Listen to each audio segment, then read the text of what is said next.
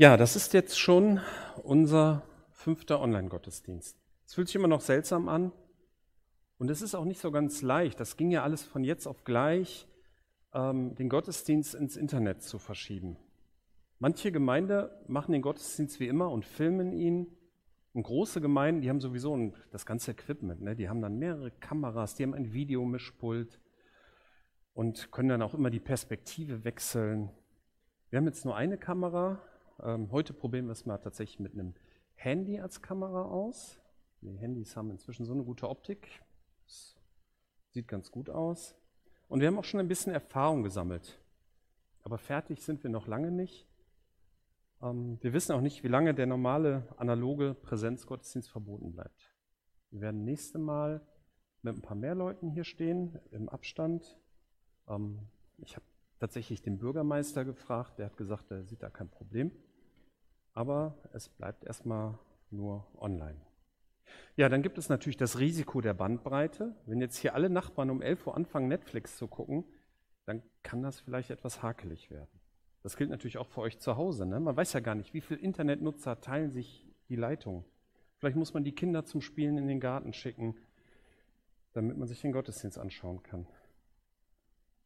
Aber das Hauptproblem, glaube ich, ist, dass ein Online-Gottesdienst eigentlich auch der Aufmerksamkeitsökonomie unterworfen ist. Wenn er nicht gefällt, dann kann man auf Knopfdruck so wupp, guckt man sich was anderes an.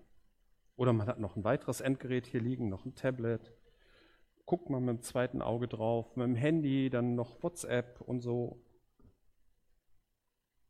Vielleicht hilft ein Tusch nach einem guten Gedanken, ne? wenn man was Gutes sagt, dann um klar zu machen, so die Aufmerksamkeit wieder zu holen.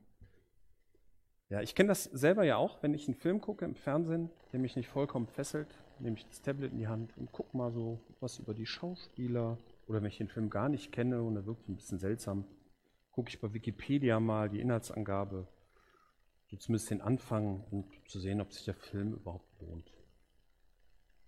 Aber ihr müsst jetzt nicht bei Wikipedia über unsere Gemeinde nachforschen. Ich glaube, die hat noch keinen eigenen Artikel. Was macht einen lohnenden Gottesdienst überhaupt aus? Ich habe vorhin schon diesen Spruch aus der Webentwicklung, also der Entstellung von Homepages genannt. Content is King. Sinngemäß, der Inhalt ist das Höchste, das Allerhöchste. Im Internet ist es ja wichtig, was bei einer Suche als erstes erscheint. Ne? Wenn ihr was bei Google oder so eingibt, im Prinzip nur die erste Seite, vielleicht noch die zweite Seite ist interessant, ab der dritten Seite ist eigentlich alles uninteressant. Und in der Anfangszeit des Internets hat man mit ganz vielen Tricks versucht, die Suchmaschinenanbieter, also in erster Linie Google, hat glaube ich einen Marktanteil von 90 Prozent, auszutricksen, damit die eigene Seite ganz nach vorne kommt. Aber die Algorithmen der Suchmaschinenanbieter, die wurden immer besser. Und letztendlich kommt es heute tatsächlich nur noch auf Inhalte an. Hat man Inhalt und passt der zur Suche, dann kommt man nach vorne auf die Suchergebnisseite. Der Inhalt ist relevant. Gilt das auch für Gottesdienste? Nun, wir sind nicht über eine Suchmaschine erreichbar. Wobei das hätte was. Ne? Eine Suchmaschine für Gottesdienste. Das wäre dann auch mal interessant, die Suchbegriffe zu sehen. Was geben die Leute ein, wenn sie nach einem Gottesdienst suchen? Und Gemeinde ist natürlich auch mehr als ein Gottesdienstkonsum, aber das ist ein anderes Thema. Allerdings interessiert sich der Mensch im Gegensatz zur Suchmaschine auch für die Form und nicht nur für den Inhalt. Und wir versuchen ja auch durch Auswahl von alten und neuen Liedern, durch eine nicht kirchliche Sprache, eine Form zu finden, sodass die Form den Blick auf den Inhalt nicht verstellt. Ich möchte mit euch ein paar Beispiele für Gottesdienste betrachten, wie sie in der Bibel beschrieben sind. Als erstes schauen wir uns den ersten Gottesdienst an, der im neu aufgebauten Jerusalem vor zweieinhalbtausend Jahren durchgeführt wurde. Die Stadt, die war richtig zerstört und sie wurde unter großen Anstrengungen wieder aufgebaut.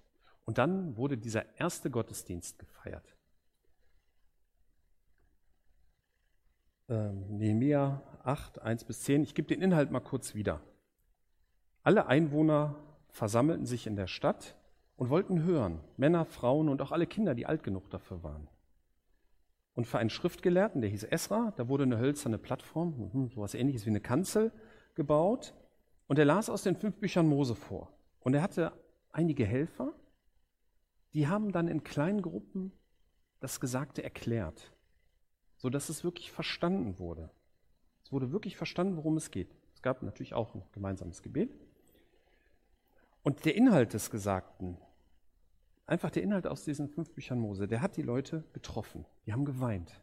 Und die Bibel zeigt oft schon ziemlich ehrlich auf, wie der Mensch so ist. Und manchmal ist das zum Weinen.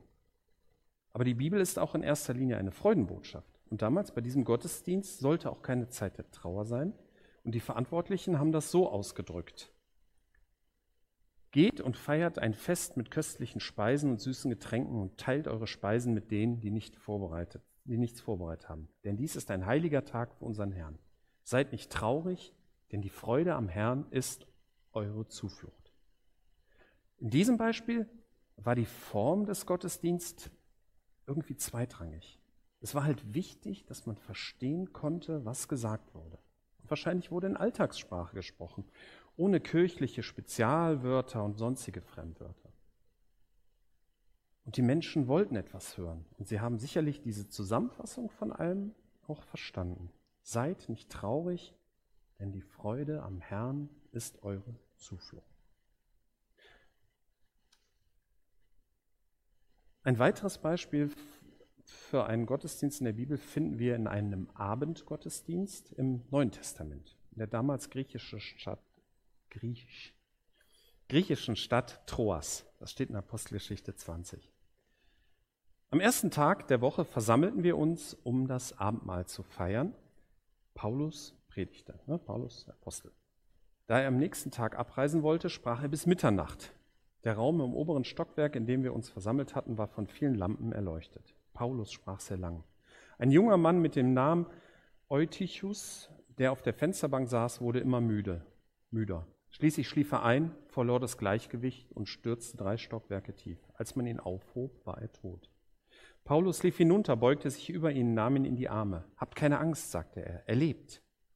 Dann gingen sie alle wieder hinauf und nahmen gemeinsam das Abendmahl. Paulus sprach weiter bis zur Morgendämmerung. Dann brach er auf.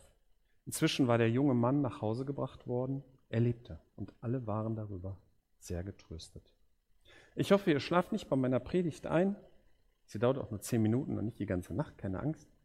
Und ich sitze hoffentlich auch keiner auf einer Fensterbank im dritten Stock. Ich glaube, das war damals eine besondere Gelegenheit. Manchmal sind ja alle Grenzen der Aufmerksamkeit aufgehoben weil es so fesselnd ist, weil Paulus wirklich etwas zu sagen hatte. Und die Müdigkeit des Jungen war einfach der späten Uhrzeit geschuldet. Aber unabhängig von besonderen Situationen möchte ich bei Gottesdiensten immer eine Form finden, die dem interessanten Inhalt, dem wichtigen Inhalt, dem höchsten Inhalt gerecht wird. Ihr dürft gerne in den Kommentaren Feedback geben zur Form und zum Inhalt. Äh, es sind ein paar Kommentare schon da. Und ähm, es war Paulus übrigens auch sehr wichtig, dass man nicht alles einfach nur kritiklos aufnahm. Ne? Also wir haben ja hier durch, durch Online haben wir ja auch eigentlich kein Feedback, das ist ein bisschen schade. Sondern dass man hinterfragt, was gesagt wird. Es gibt dazu auch ein Beispiel in der Apostelgeschichte, wo Paulus mit seinem Freund Silas in einer Stadt namens Beroea, Stadtname ist eigentlich egal, könnte auch Leichling sein, Gottesdienste gehalten haben. Die Einwohner Beroeas, Beröas, so hörten die Botschaft Gottes mit Interesse an. Tag und Nacht forschten sie in den Schriften nach, um zu prüfen, ob Paulus und Silas tatsächlich die Wahrheit lehrten. Hier sind wir wieder bei Content is King. Sie diskutieren weniger darüber, ob ihr Vortragsstil oder ihre Didaktik gut ist, sondern sie reflektieren die Inhalte. Was hat das mit meinem Leben zu tun, was gesagt wird? Stimmt das überhaupt? Ein letztes Beispiel noch ist die Bergpredigt. Kennen die meisten oder haben schon mal von gehört. So ein richtiger Gottesdienst ist das nicht, aber es ist interessant, wie die Bergpredigt endet. Der Inhalt ist sowieso interessant, da gab es unzählige Predigten drüber, unzählige Bücher und man kann das Gesagte wahrscheinlich nie komplett erfassen. Am Ende heißt es, als Jesus seine Rede beendet hatte, waren die Menschen überwältigt von seiner Lehre denn er sprach mit Vollmacht, anders als die Schriftgelehrten. Ich denke, dass kein Prediger für sich in Anspruch nimmt, mit derselben Vollmacht wie Jesus zu sprechen. Und wahrscheinlich war Jesus zusätzlich auch noch ein interessanter und fesselnder Redner. Wir haben als Gemeinde trotzdem den Auftrag, diese Botschaft von Jesus weiterzutragen. Bei all unserer Unvollkommenheit. Menschlich, technisch, was auch immer. Abgewandelt von Content is King ist, gilt, Jesu Botschaft ist das Allerhöchste. Oder wenn man da mit diesem Ausdruck noch weiter rumspielt, the content of King Jesus is King. Ne? Also der Inhalt von Jesus ist das Allerhöchste. Lassen wir uns immer wieder neu darauf ein, ob nun online oder vor Ort.